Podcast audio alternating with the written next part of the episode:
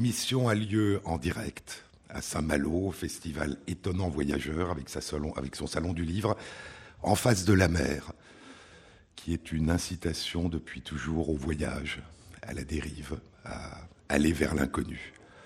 Sur les épaules de Darwin, sur les épaules des géants. Se tenir sur les épaules des géants et voir plus loin, voir dans l'invisible, à travers l'espace et à travers le temps. Étonnant voyageur, nous sommes, durant toute notre existence, depuis le moment, depuis nos premiers instants dans le ventre de notre mère, des voyageurs, d'étonnants voyageurs. Nos ancêtres ne le savaient pas, nous le savons, mais comme nous ne le ressentons pas, nous avons du mal à le réaliser. Le sol sur lequel nous nous tenons debout, assis, couchés, bouge sans que nous le ressentions, de quelques centimètres par an.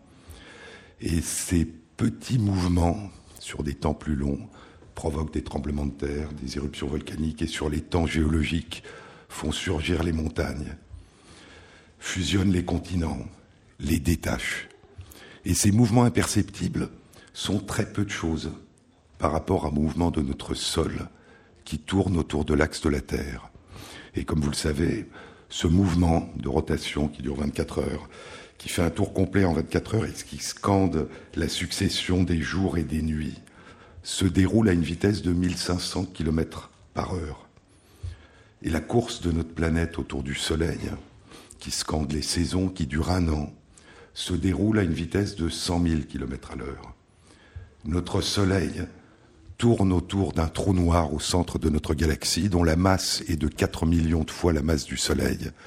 Et notre Soleil tourne à une vitesse de 850 000 km à l'heure dans une galaxie qui s'éloigne de toutes les autres galaxies au fur et à mesure que le tissu de l'espace de l'univers se distend, que l'univers est en expansion depuis 13 milliards 800 millions d'années.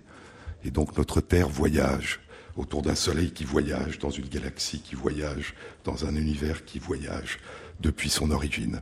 Et sur cette planète, depuis 4 milliards d'années, le vivant, lui aussi, est en voyage. D'abord dans les océans, qui représente aujourd'hui 70% des, de la surface de la Terre, puis sur les terres émergées, puis dans les airs. Et tous les êtres vivants, des bactéries jusqu'aux oiseaux, en passant par les poissons, voyagent durant leur vie. Et les forêts voyagent, les forêts migrent, les forêts se déplacent, les graines voyagent avec le vent ou dans le ventre des oiseaux. Et à mesure des changements de climat, les forêts quittent les zones gelées durant les âges glaciaires et puis les recolonise quand le climat change et devient plus clément. Et donc dans cet univers en voyage, dans ce vivant en voyage, nos ancêtres un jour sont apparus et se sont à leur tour mis en voyage. Vous savez que c'est il y a à peu près environ 9 millions d'années que le buisson foisonnant de nos ancêtres et de nos cousins a émergé en Afrique et s'est séparé des ancêtres de nos plus proches cousins non humains, les chimpanzés et les bonobos. Et il semble que pendant 7 millions d'années, les voyages de nos lointains ancêtres et cousins, hominidés et hominines, se soient déroulés dans le continent africain. Et puis, il y a à peu près 2 millions d'années, les choses changent. Et nos ancêtres et cousins se mettent à arpenter la Terre. Notre ancêtre Homo erectus émerge en Afrique il y a à peu près 1 900 000 ans. 100 000 ans plus tard, il y a 1 800 000 ans, il est en Europe de l'Est, à Dmanisi, en Géorgie. Encore 200 000 ans, et il y a 1 600 000 ans, il est en Chine et en Indonésie. Il y a 1 200 000 ans, il est au sud de l'Europe, en Espagne, dans une grotte, Cima del Elephant, le puits de l'éléphant. Et puis, il y a 800 000 ans, il laisse littéralement des traces, des traces de pas en Europe de l'Ouest en Angleterre, au sud-est de l'Angleterre, dans le comté de Norfolk, près de ce qui est aujourd'hui la petite ville de Happisburg. Et il y a trois ans, en mai 2013, au pied d'une falaise qui est érodée par le vent et par la mer, apparaissent sur la plage, sur le sable, des traces de pas qui datent d'il y a 800 000 ans. Trois adultes et deux enfants qui sont, il y a 800 000 ans, en train de voyager vers le sud au long d'une rivière, dans une forêt. À cette époque, nos ancêtres et cousins ont commencé déjà à domestiquer le feu et ça fait très très longtemps qu'ils taillent des outils de pierre, hein, y compris de magnifiques bifaces euh, de, de pierre. Et puis, quelques centaines de milliers d'années plus tard, en Afrique toujours, émergent ceux qu'on va appeler les hommes et les femmes modernes, dont l'anatomie est quasiment identique à la nôtre. Et ils vont devenir aussi rapidement, relativement rapidement, de grands voyageurs. Il y a 125 000 ans, on trouve leurs traces dans la péninsule arabe. Il y a 100 000 à 80 000 ans, ils sont rejoints par des cousins lointains, les hommes et les femmes de Néandertal, qui ont émergé il y a à peu près 300 000 ans en Eurasie et qui les ont rejoints au Moyen-Orient. Et les premières unions entre les hommes et les femmes de Néandertal et les hommes et les femmes modernes dont nous ayons la trace se passent à ce moment-là au Moyen-Orient. Puis les hommes et les femmes modernes partent et on les retrouve en Chine du Sud, dans le Hunan, il y a 100 000 à 80 000 ans. Et puis ils vont gagner l'Asie du Sud-Est. Et là va commencer une toute autre aventure, il y a 55 000 à 50 000 ans. À cette époque, les, îles de Java, de Sumatra, de Bali, de Bornéo ne sont pas des îles, mais font partie d'une plateforme continentale, la plateforme de Sunda, qui relie l'Asie du Sud-Est à ce qui est aujourd'hui ces îles. Et puis au-delà, vers le Sud-Est, il y a 1500 kilomètres de mer, avec 17 000 îles. Et donc on peut passer en sautant d'une île à l'autre. C'est l'archipel de Wallace. Et au-delà de l'archipel de Wallace, il y a plusieurs centaines de kilomètres de mer, de pleine mer. Et il y a 55 000 à 50 000 ans, des hommes et des femmes modernes vont pour la première fois, en tout cas pour ceux qu'on en connaît, vont pour la première fois non plus arpenter le sol, arpenter le monde, arpenter les terres, mais traverser les mers et gagner ce qui est à l'époque un continent qui s'appelle, qu'on a appelé le continent Saoul, qui regroupe l'Australie, la Tasmanie et la Nouvelle-Guinée. Et on trouve en Australie et en Nouvelle-Guinée des traces d'hommes et de femmes modernes datant d'il y a 50 000 ans. Il y a quelques jours, on a découvert un fragment de hache de pierre polie qui semble, dont les archéologues pensent que c'est la plus ancienne hache de pierre qui ait eu un manche. Elle date d'il y a 50 000 ans et elle a été découverte à l'ouest de l'Australie. Et puis dans l'archipel de Wallace, dans ce qui reste aujourd'hui de l'archipel de Wallace, dans la plus grande île de ce qu'était l'archipel de Wallace, l'île de Sulawesi, en Indonésie, on a découvert des peintures, des pochoirs de mains rouges dans des grottes qui datent d'il y a 40 000 ans, et des peintures d'animaux rouges, là aussi en pointillés, qui datent d'il y a 35 000 ans. Le continent Saoul, l'Australie, la Tasmanie, la Nouvelle-Guinée, il semble que nos ancêtres et cousins hominines et hominidés n'y avaient jamais mis les pieds. Et donc c'est la première découverte par des hommes et des femmes modernes. Et puis un autre continent va être pour la première fois découvert par des hommes et des femmes. Là encore, des hominidés des hominines n'y ont jamais posé les pieds. Et c'est le continent américain. Et le voyage commence il y, a il y a 28 000 ans en Sibérie. Les hommes et les femmes modernes passent 10 000 ans dans un très grand territoire qu'on a appelé la Béringie, qui maintenant est sous la mer de Bering. Et puis, quand les glaciers fondent à la fin de l'âge glaciaire, il y a 17 000 ans, ils vont poser les pieds sur l'Alaska. Et 2000 ans plus tard, il y a 15 000 ans, ils sont au sud de l'Amérique du Sud. Et puis va commencer un autre voyage, qui a sans doute commencé beaucoup plus, tôt, mais qui va atteindre un, un caractère spectaculaire. Et c'est un voyage vers le ciel qui consiste à escalader les montagnes. Et il y a 12 500 ans, on trouve la trace la plus ancienne des outils de pierre d'obsidienne à une hauteur de plus de 4500 mètres d'altitude dans la cordillère des Andes au Pérou. Et donc dans toute cette très longue durée, nos ancêtres ont arpenté la terre, commencé à traverser les mers et commencé à escalader les montagnes vers le ciel. Mais de ces temps, il ne nous reste que des fossiles, des outils et des peintures. Il n'y a pas de traces écrites des voyages qu'ils ont vécus. Et il faudra attendre longtemps, il faudra attendre l'invention de l'écriture pour que nous commencions à avoir des traces de voyages de nos ancêtres. Et le premier récit, le premier récit dont nous ayons une trace écrite, dont les premières versions datent d'il y a 4300 ans et les versions complètes d'il y a 3000 ans, c'est un récit de voyage. Le premier grand récit qui a été écrit, en tout cas dont nous ayons conservé les traces, c'est un récit de voyage.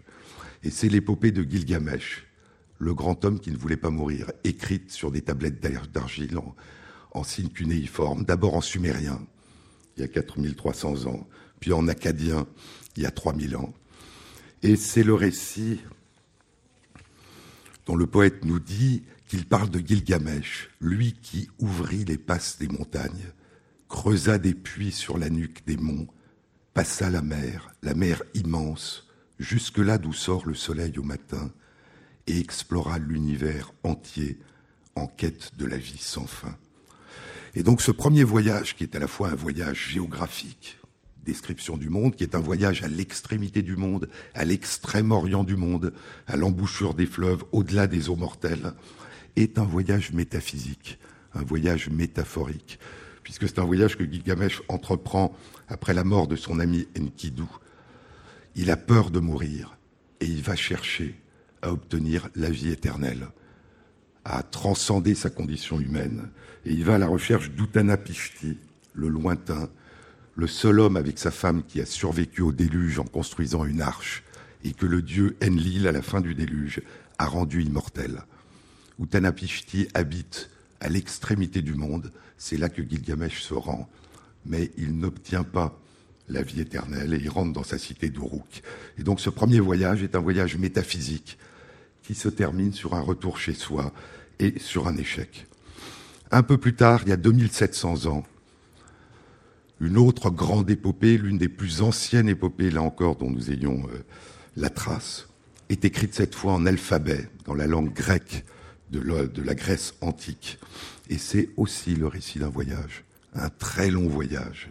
C'est l'Odyssée, c'est le voyage d'Ulysse qui veut rentrer chez lui. Un voyage de dix ans.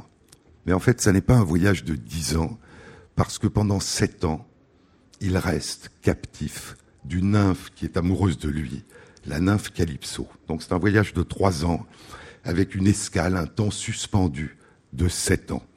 Et c'est ce temps suspendu, cette escale, qui ouvre l'Odyssée, qui ouvre le premier chant, dans lequel le, le, narrateur demande à la muse de chanter les exploits d'Ulysse et signale qu'il est captif sur cette île euh, où une nymphe le retient amoureuse.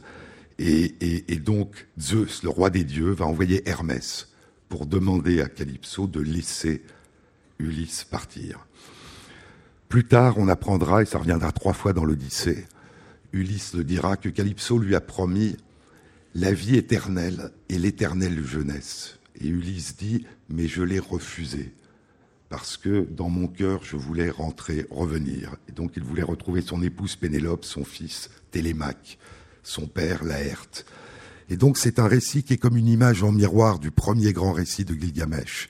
C'est le refus de la vie éternelle pour pouvoir retrouver l'amour des siens. Et puis c'est un récit de nostalgie. Le mal du pays, l'envie du retour.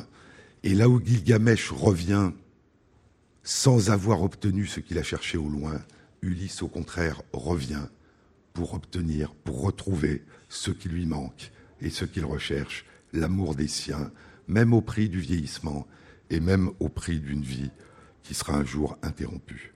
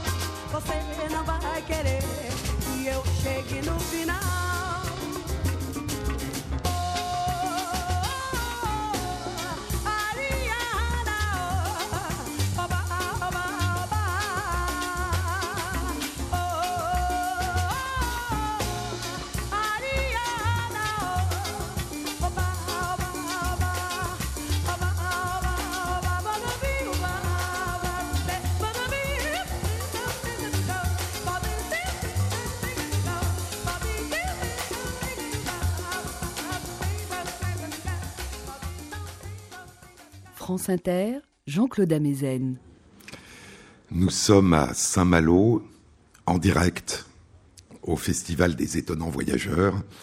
Et, nous sommes tous des voyageurs, je vous le disais tout à l'heure, mais nous sommes tous aussi des explorateurs, des découvreurs.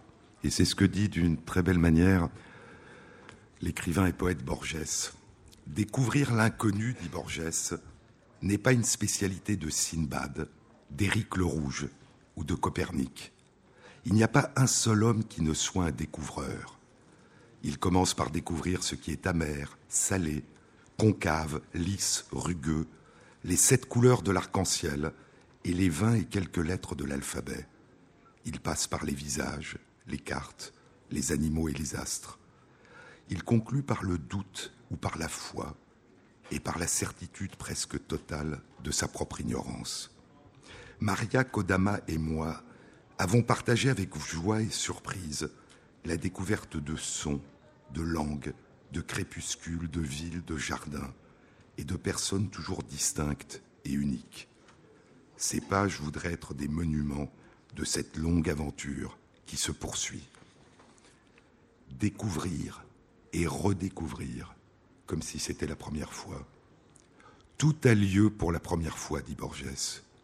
Celui qui allume une allumette dans le noir invente le feu. Celui qui regarde la mer voit l'Angleterre. Celui qui descend vers un fleuve descend vers le Gange. Celui qui regarde un sablier voit la dissolution d'un empire. Tout a lieu pour la première fois, mais d'une façon éternelle. Celui qui lit mes mots les invente à mesure.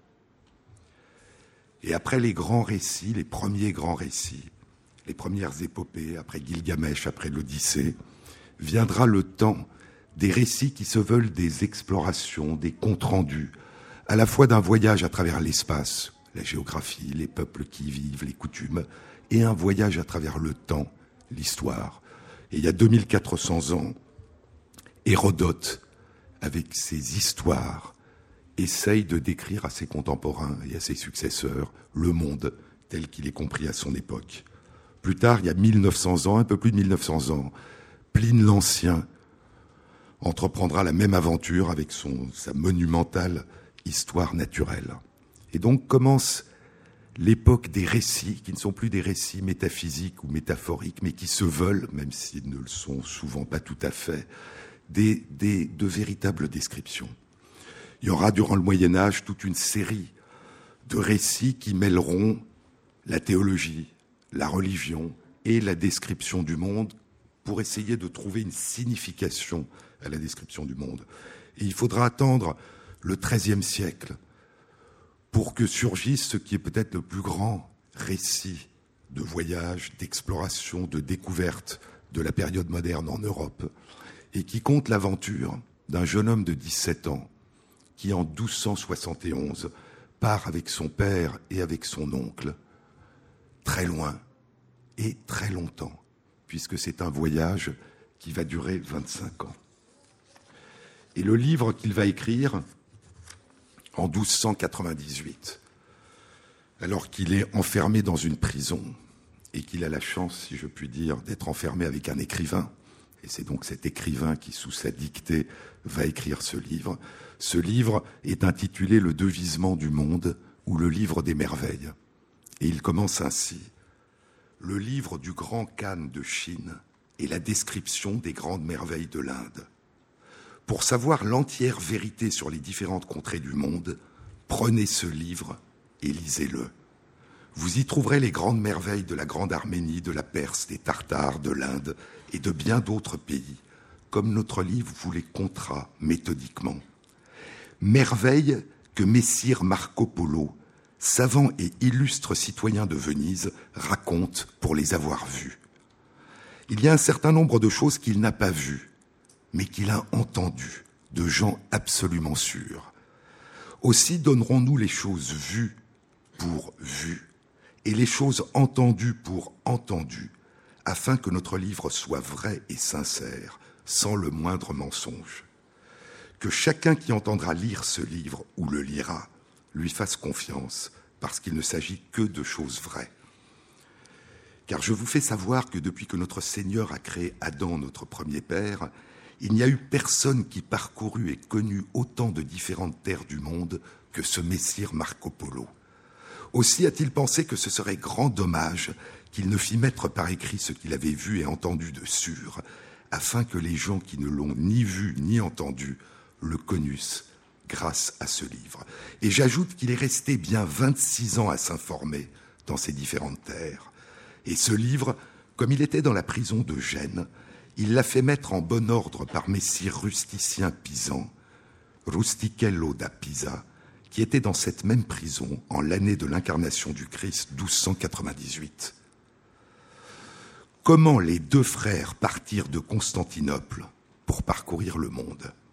Au temps où un Baudouin était empereur de Constantinople, il se trouve que deux frères, Messire Niccolo Polo, le père de Messire Marco, et Messire Maffeo, le frère de Niccolo, étaient en la cité de Constantinople, arrivés de Venise pour commercer. Ils étaient connus pour leur expérience et leur sagesse, assurément. Ils discutèrent et décidèrent d'aller en mer Noire pour y faire du profit.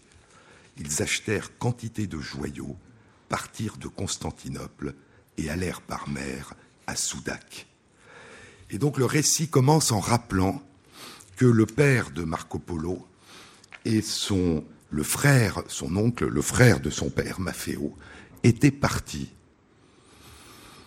Constantinople. De Constantinople, ils avaient gagné les Indes et la Chine. Ils avaient rencontré le grand Khan, Kubilai Khan, le petit-fils de Genghis Khan qui avait fondé l'empire mongol, qui s'étendait de la Méditerranée et de la mer Noire jusqu'à la Chine, qui comprenait la Perse, le Turkistan, la Russie et la Chine, un énorme empire. Et donc Kubilai Khan avait décidé non seulement de faire un empire mongol, mais aussi une dynastie chinoise, la dynastie Yuan, qui va prendre place pendant un peu plus d'un siècle entre la dynastie Song et la dynastie Ming. Et donc ils ont rencontré le grand Khan et ils sont revenus. Et lorsqu'ils reviennent à Venise, le père de Marco Polo s'aperçoit que sa femme est morte et qu'elle lui a donné un fils qui a 15 ans. Ça fait 15 ans qu'ils sont partis. Son fils a 15 ans. Il reste deux ans à Venise et pris par une fièvre de voyage et d'exploration, ils prennent Marco, qui a 17 ans, et ils repartent. Ils reçoivent une lettre du pape Grégoire X à l'intention de Kubilai Khan, qu'ils espèrent convertir ou en tout cas rendre favorable aux, aux, chrétiens. Et puis ils commencent leur voyage. Et le livre raconte cinq voyages. Cinq voyages à travers la Chine, cinq voyages vers les Indes, cinq voyages à travers, certains voyages à travers les îles de l'océan Indien, le long des côtes d'Afrique, et ces voyages les ramènent au golfe Persique, au détroit d'Ormuz. Il y a trois voyages par terre et deux voyages par mer. Et donc c'est un très grand récit d'exploration. Et, c'est un récit qui se veut, évidemment, il est, empli de ce que Marco Polo dit avoir vu, mais a entendu, contrairement à ce que dit l'introduction du livre, et qu'il a entendu parfois de gens qui ne sont pas parfaitement sûrs. Et donc, il y, a, à la fois beaucoup de véracité, et puis il y a des légendes, et puis il y a sans doute des embellissements, y compris dans le rôle qu'il a joué pendant ce quart de siècle qu'il a passé euh, en Chine, et du rôle important qu'il avait auprès du grand Khan. Mais c'est un voyage très particulier parce que c'est un voyage de marchand qui commence par partir au long de la route de la soie. Et donc c'est un voyage pacifique. Ils rencontrent de guerres, de batailles, mais, mais eux trois sont pacifiques, vont essayer de commercer. Et c'est un voyage qui est empli de descriptions, non seulement de paysages, mais de coutumes, de rites funéraires, euh, les coutumes de mariage, la description des villes, les distances. Il y a même une certaine répétition, une certaine monotonie. Euh, Rustichello n'est pas un très grand écrivain euh, et, et, Marco Polo n'est sans doute pas un très grand narrateur, euh, mais c'est un livre tout à fait extraordinaire et qui, et qui marque une rupture, le, début de quelque chose de nouveau, sans doute, en tout cas en Europe à cette époque, qui est véritablement le récit d'exploration. Et puis les choses vont changer. Et deux siècles plus tard, quand Christophe Colomb quitte le port de Palos avec trois navires, c'est le temps des conquêtes, c'est le temps de la Reconquista en Espagne. Euh, et, ça va être la transposition à l'extérieur des conquêtes de l'intérieur. Il y avait les croisades, il y avait les récits des croisades, mais c'était beaucoup plus limité dans le monde. Il y a la chanson de geste d'Antioche, il y a toute une série de textes. Mais là, ça va être la conquête, la recherche de biens, la recherche d'or, d'épices, et la conquête. Et, ce qui est assez touchant, rétrospectivement, c'est, que Christophe Colomb, à qui, et il le rappelle dans, dans le prologue de son journal de bord, tel qu'il nous est parvenu, à qui les souverains d'Espagne ont demandé non pas d'aller à l'est par la terre, mais de trouver la même destination en allant à l'ouest par la mer. Euh, Christophe Colomb est fasciné par le livre des merveilles, par le livre de Marco Polo qu'il a lu, qu'il emporte à bord. Et donc, il cherche, lorsqu'il met les pieds sur les premières îles du continent américain, il cherche Sipango, il cherche le Japon, il cherche Cathay, il cherche les navires du Grand Khan. Et il ne sait pas qu'il n'y a plus de Grand Khan en Chine depuis un siècle. Il y a la dynastie Ming, les Mongols ont été chassés. Et donc il y a une description de ce qu'il découvre euh, qui est assez, assez naïve, hein, puisqu'il dit que les Indiens, les Amérindiens, dont il ne comprend pas la langue, lui disent que le Japon est là, lui disent qu'il y a des grands navires du Cannes qui sont dans les ports, lui disent qu'il y a de l'or. Et donc il interprète à travers sa lecture, à travers le voyage qu'il a accompli euh, pendant la lecture, du livre des merveilles. Il dit même à un moment euh, que l'île de, de, Sipango, donc le Japon, tel que le nomme Marco Polo, c'est un peu bizarre parce que les Amérindiens qui lui indiquent l'île l'appellent Colba. Donc il trouve bizarre qu'ils n'aient pas le même terme que Marco Polo, et Colba c'est Cuba, c'est l'île qu'on appellera Cuba. Hein, donc il y a, un voyage où sa description se lit comme un décalque, comme une transposition euh, du voyage de, de Marco Polo. Il faudra attendre quelques années, ça c'est 1492, son premier, son premier voyage. Huit ans plus tard, neuf ans plus tard, Amerigo Vespucci, allant jusqu'au sud du continent américain, va, va rapporter euh, qu'il s'agit en fait d'un nouveau continent. Et puis il faut attendre encore 19 ans pour que le premier tour du monde soit accompli. Et le 20 septembre 1519, sort du port de Guadalquivir, du fleuve Guadalquivir, cinq navires avec à leur bord Fernand de Magellan. Et ils vont faire le tour du monde. Ils vont d'abord, c'est un long voyage dont Magellan ne, connaîtra que la première moitié. Un an après leur départ, ils découvrent ce qu'on a appelé depuis le détroit de Magellan, hein, ce détroit de 600 km de long qui sépare le sud du Chili de l'île de la Terre de Feu, et que Magellan emprunte le 1er novembre 1520, donc le jour de la Toussaint, et il l'appelle le détroit de tous les saints. Et puis, une fois qu'ils ont franchi ce détroit, ils arrivent dans un océan qui n'est plus l'océan Atlantique et qui est un océan qui leur paraît extraordinairement calme. D'où le nom qu'il lui donne, l'océan Pacifique. Et puis, quelques mois plus tard, et on est de nouveau à une autre échelle que celle des voyages de Christophe Colomb, mais, dans ses relations tumultueuses de conversion et de conquête. Il va débarquer pour la première fois, c'est le premier Européen qui débarque aux Philippines.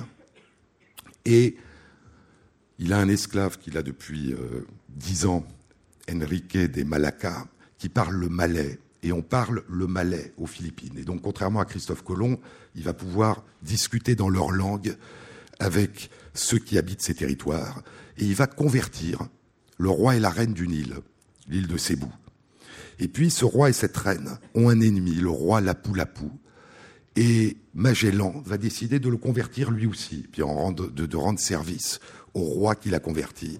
Et donc, c'est au printemps, le 27 avril 1521, qu'il y a une bataille sur l'île sur laquelle règne ce roi, et Magellan est tué. Et donc ce, voyage aura un caractère tragique parce qu'il va terminer un an et demi plus tard, un voyage de près de trois ans. Sur les cinq bateaux du départ, il n'en reste qu'un, le Victoria. Et sur les 237 hommes d'équipage qui étaient montés à bord, il ne reste que 18 survivants. Et, donc c'est cette période où, encore une fois, l'exploration, la découverte et la description du monde, la cartographie du monde sera aussi une époque de conquête, de guerre et, de désastre. Euh, il est intéressant de penser que le journal de bord de Christophe Colomb a été transcrit par Bartolomé de las Casas, euh, et que Bartolomé de las Casas, dont le père avait participé au deuxième voyage de Christophe Colomb en 1493, va lui-même, devient prêtre, va lui-même gagner les Amériques, vivre à Cuba, et va être révolté de la façon dont les Espagnols traitent les Indiens, de l'esclavage, de la destruction, des massacres, des guerres. Et donc il va plaider pendant toute sa vie pour les droits des Indiens, et il écrira, ce qui est sans doute le premier grand livre humaniste de cette période, euh, qui est la très brève relation de la destruction des Indes.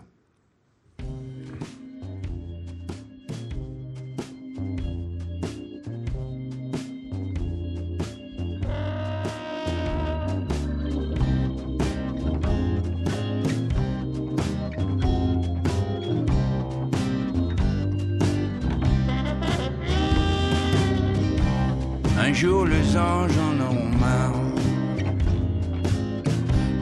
reste sourd à leur mission.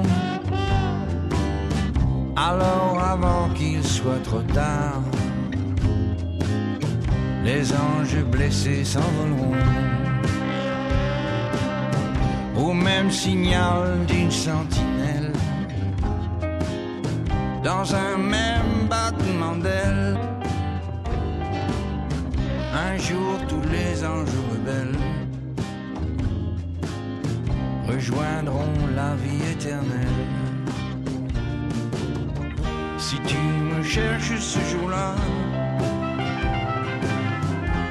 vers l'au-delà lève les yeux.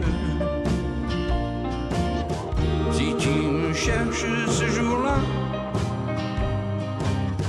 regarde là-haut vers les cieux. Je serai peut-être parmi eux.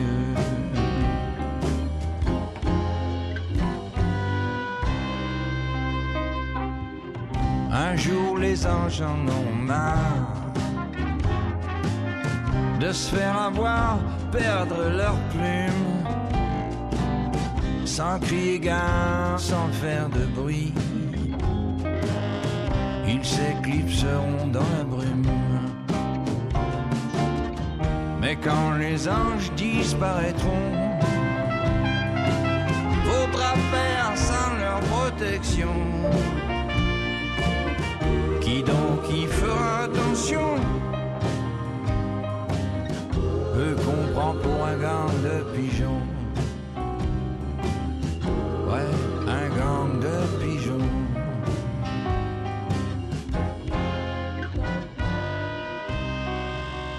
France Inter, Jean-Claude Amezen.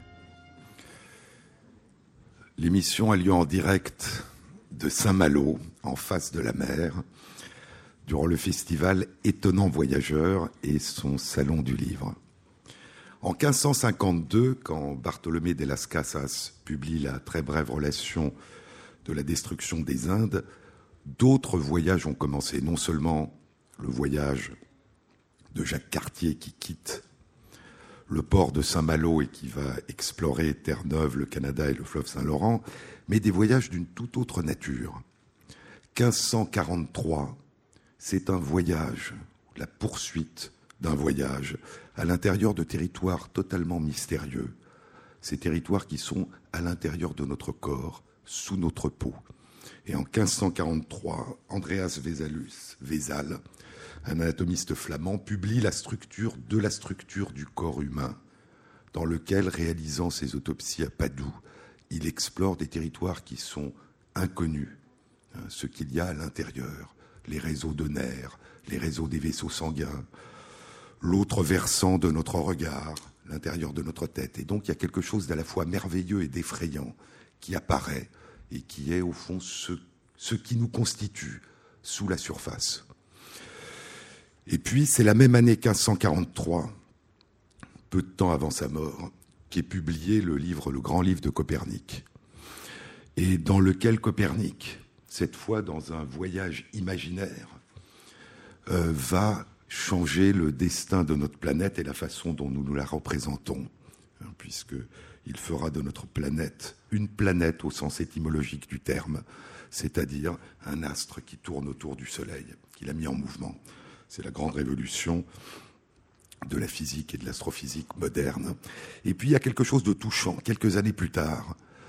Thomas Diggs en Angleterre, celui qui introduit en Angleterre la révolution copernicienne en traduisant le livre de la révolution des orbes célestes de Copernic en anglais, à la suite d'un almanach de son père, d'un almanach de prédictions qui s'appelle Les prédictions éternelles, les pronostics éternels de son père qui est mort et donc il réédite son livre.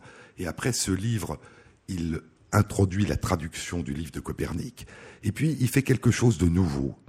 Copernic avait considéré, un peu comme les anciens de la Grèce antique euh, et leurs successeurs, que l'univers était fini et qu'il y avait une grande sphère, une grande orbe de cristal sur laquelle étaient toutes les étoiles fixes. Et puis Diggs va casser cette orbe en dessinant des étoiles et en disant que les étoiles s'étendent sans fin. Et ce qui est assez touchant, c'est que dans ce livre et cette réflexion d'astronome, faisant voyager les étoiles jusqu'à l'infini, il dit que les étoiles, il y en a y compris là où sont les anges, là où sont les bienheureux, jusqu'au paradis. Et donc il, fait se rejoindre une vision astronomique et la vision théologique de son temps.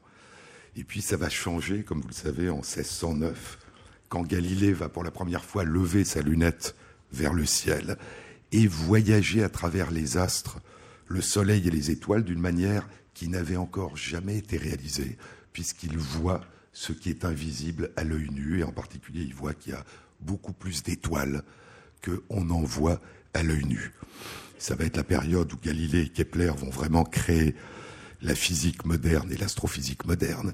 Mais il y a aussi quelque chose de touchant, c'est que Kepler, qui va découvrir les grandes lois de l'astronomie moderne, euh, Kepler va avoir comme obsession le fait de pouvoir communiquer à ses contemporains que la vision de Copernic est réelle. Et donc il va écrire un conte, le songe ou l'astronomie lunaire, dans laquelle il fait un rêve. Et puis dans ce rêve lui apparaît, il est un autre personnage dans son rêve, mais c'est de lui qu'il parle, euh, lui apparaît le démon de Léviana, qui est le démon de la lune. Léviana, ça vient de l'hébreu Levana, qui veut dire lune.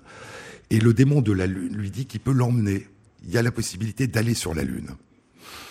Euh, et ce qui est intéressant quand on va sur la Lune, quand on habite euh, l'Evana, c'est qu'on rencontre les habitants de l'Evana, parce qu'il y, a des, y a des êtres humains qui habitent sur la Lune, en tout cas des habitants lunaires. Et ce qui est très intéressant, ce qui est important pour Kepler, c'est que de la Lune, dans ce voyage imaginaire, on voit la Terre. Et donc, on voit que la Terre est une planète qui tourne. Et le nom que les habitants de la Lune donnent à, la Terre, c'est volva, qui vient de volvere en latin, qui veut dire tourner. Et donc Kepler construit ce récit imaginaire pour amener le lecteur à se déplacer sur la Lune et à voir la Terre de loin, ce qui ne surviendra concrètement que 350 ans plus tard, le 24 décembre 1968, quand Anders, sur la mission Apollo 8, dira qu'il a été bouleversé par la photo qu'il prend, parce qu'il a vu qu'on a appelé un lever de terre au-dessus de la Lune. Hein, cette photo extraordinaire dans laquelle on voit notre planète bleue au-dessus de la surface de la Lune qui paraît énorme et grise parce qu'elle est en premier plan, et qui a amené, qui a sans doute joué un grand rôle dans le, mouvement écologique, qui a permis de voir que notre planète était une petite planète fragile, vue de loin, précieuse, différente des autres, et que peut-être cette planète qui nous avait donné naissance et qui avait donné naissance à l'ensemble du monde vivant qui nous entoure, eh bien, il fallait, d'une certaine façon, euh, la protéger. On continue à voyager sur mer, on ne cessera jamais d'explorer les, continents et les mers. Et les grands voyages, à partir des années 1760, si on saute dans le temps, de James Cook, qui va explorer l'Antarctique, l'Australie, la Nouvelle-Zélande, ou de Louis-Antoine de Bougainville, qui va faire le tour du monde, sont encore des voyages dans lesquels il y a des batailles, il y a des guerres. James Cook meurt à Hawaï dans une guerre avec les habitants, dans une bataille avec les habitants. Et puis peut-être qu'on peut penser que c'est en 1799 que commencent véritablement les voyages d'une autre nature, les voyages dont le seul but est l'exploration de la nature, la compréhension de la nature. Et c'est le grand voyage de cinq ans, le premier grand voyage de cinq ans d'Alexander von Humboldt, qui va fasciner Darwin, et 32 ans plus tard, c'est Darwin, à l'âge de 22 ans, qui s'embarquera pour un autre voyage autour du monde, dans lequel Van Humboldt est peut-être le premier écologiste, hein, le grand écologiste scientifique qui va être passionné par les liens entre les différents composants de la nature, qui va réfléchir au climat, qui va réfléchir aux générations futures, qui va réfléchir aux problèmes des déforestations et des monocultures, très en avance sur son temps. Darwin, lui, c'est l'origine du vivant et l'origine des espèces. Mais le point commun, c'est que ces deux très grands voyages sont non seulement des voyages d'exploration, de compréhension du monde et d'idées révolutionnaires et modernes, mais sont aussi des voyages où un regard moral est posé sur le monde. Et que ce soit Van Humboldt ou que, Von Humboldt ou que ce soit Darwin, ils écriront leur révolte contre l'esclavage, ils écriront leur révolte contre les ravages de la colonisation, ils écriront leur révolte contre le racisme. Et donc je crois que c'est le moment où des voyages de marchands, des voyages légendaires et des voyages de conquête, on passe véritablement à un voyage qui est à la fois à une notion du voyage qui est une exploration du monde et qui est un regard sur l'humanité et sur les comportements qu'il conviendrait euh, d'adopter chez nous et chez les autres.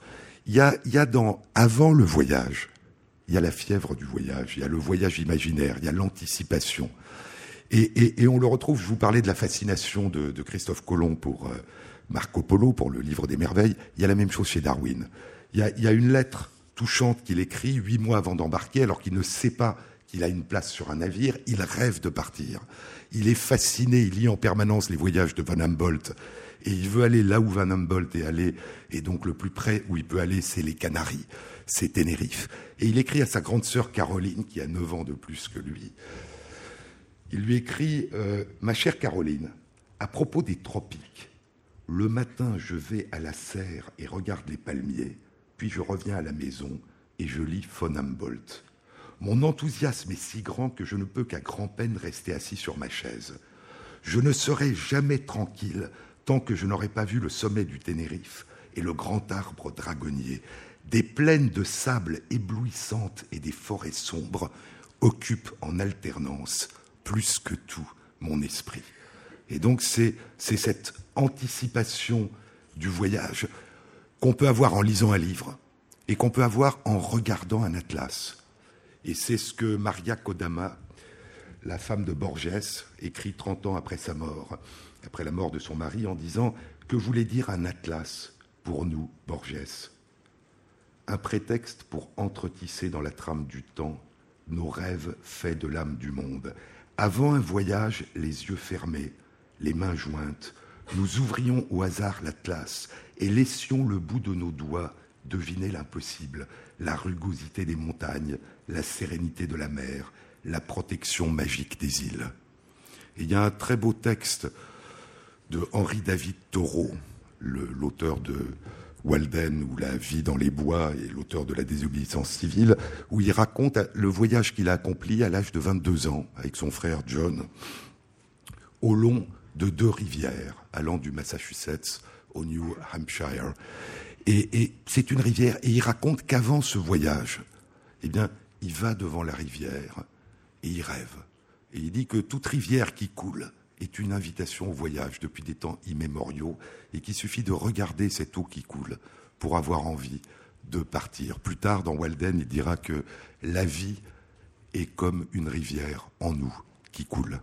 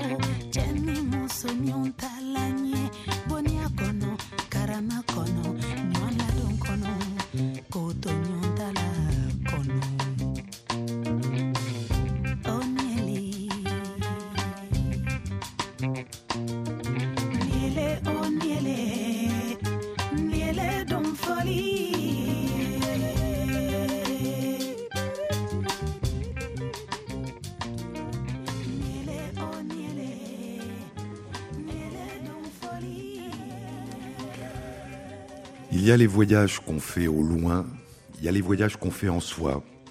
Et Proust a écrit des pages merveilleuses sur ces voyages qu'on peut faire sans cesse à l'intérieur de, sa mémoire, de son passé, de ce qu'il en reste, écrivant sa surprise qu'il y ait tant de lieux de hauteur en lui, hein, et que ce qu'il a vécu, ce qu'il a vécu dans son enfance, continue à, persister. Et la recherche du temps perdu et le temps retrouvé, c'est c'est l'immensité des pays que nous portons en nous, que nous gardons en nous, que nous recomposons, que nous refaçonnons. Victor Ségalen disait d'un voyage, on fit comme toujours un voyage au loin de ce qui n'était qu'un voyage au fond de soi. Au fond, nous voyageons, mais ces voyages s'impriment en nous et, c'est l'écho de ces voyages avec lesquels nous vivons en permanence. Il y a la nostalgie, le retour d'Ulysse, hein, ce qu'on appelait avant le XVIIe siècle, puisque le mot de nostalgie, nostos algos, le mal du retour a été forgé au XVIIe siècle, ce qu'on appelait avant d'un nom allemand de Heimweh, le mal de la maison. Le mal de la maison, c'est l'envie du retour. Et puis Fernweh, c'est le mal du loin, le mal du large, c'est l'envie de partir, c'est l'envie d'aller explorer, c'est cette fièvre. Et puis il y a les voyages où le problème n'est pas de partir et de revenir, il y a des voyages qui sont des voyages d'exil, où on quitte les lieux où on habite pour aller ailleurs, pour se trouver un chez-soi ailleurs. Et Barbara Cassin dit que la première épopée, le premier grand récit légendaire de l'exil, c'est l'Énéide, où contrairement à Ulysse, Ulysse rêve de rentrer chez lui, Aîné fuit chez lui pour trouver un autre chez lui ailleurs. Et Barbara Cassin, dans un très beau livre qui s'appelle La nostalgie, quand sait-on vraiment qu'on est chez soi?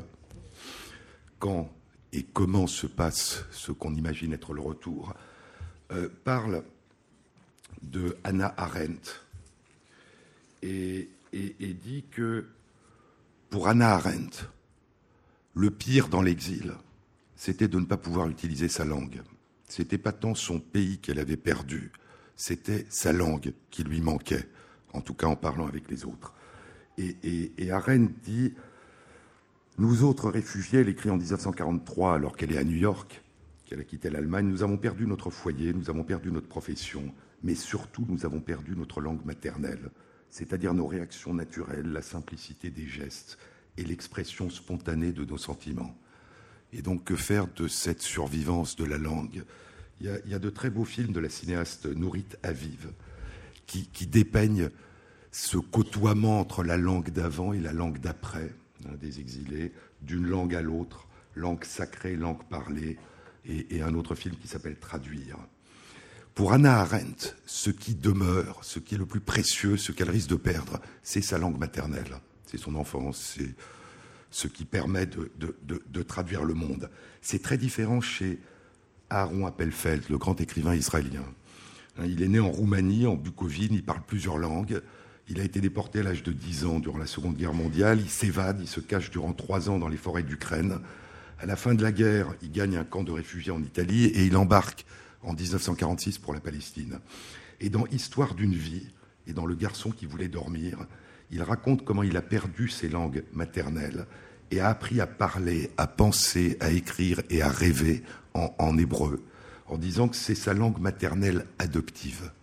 C'est une nouvelle langue maternelle, c'est pas une autre langue, c'est une langue qu'il a fait sienne. Il écrit J'ai compris que je ne pourrais jamais plus communiquer avec mes ancêtres dans ma langue maternelle devenue celle des assassins. Et donc il s'est fait une nouvelle langue maternelle. Parfois, dit-il, je me réveille avec l'angoisse que cet hébreu acquis avec tant de peine disparaisse. Je veux l'attraper et je ne peux pas. C'est ça qui caractérise peut-être cette nouvelle langue maternelle, c'est qu'elle est, elle est là comme langue première, mais ça n'est pas la toute première et, elle peut s'échapper. Barbara Cassin, dans son, dans son livre, dit Quand sait-on qu'on est chez soi? Quand on est accueilli soi-même ses proches, sa langue. Et la semaine dernière, le, 6 mai, le pape François disait que t'est-il arrivé, Europe, en disant que vis-à-vis des réfugiés, vis-à-vis des migrants, il nous fallait redécouvrir l'accueil, il nous fallait redécouvrir un comportement humain, il nous fallait enseigner à nos enfants le dialogue et l'accueil pour que, disent-ils, le rêve des droits de l'homme ne soit pas devenu la dernière utopie de l'Europe.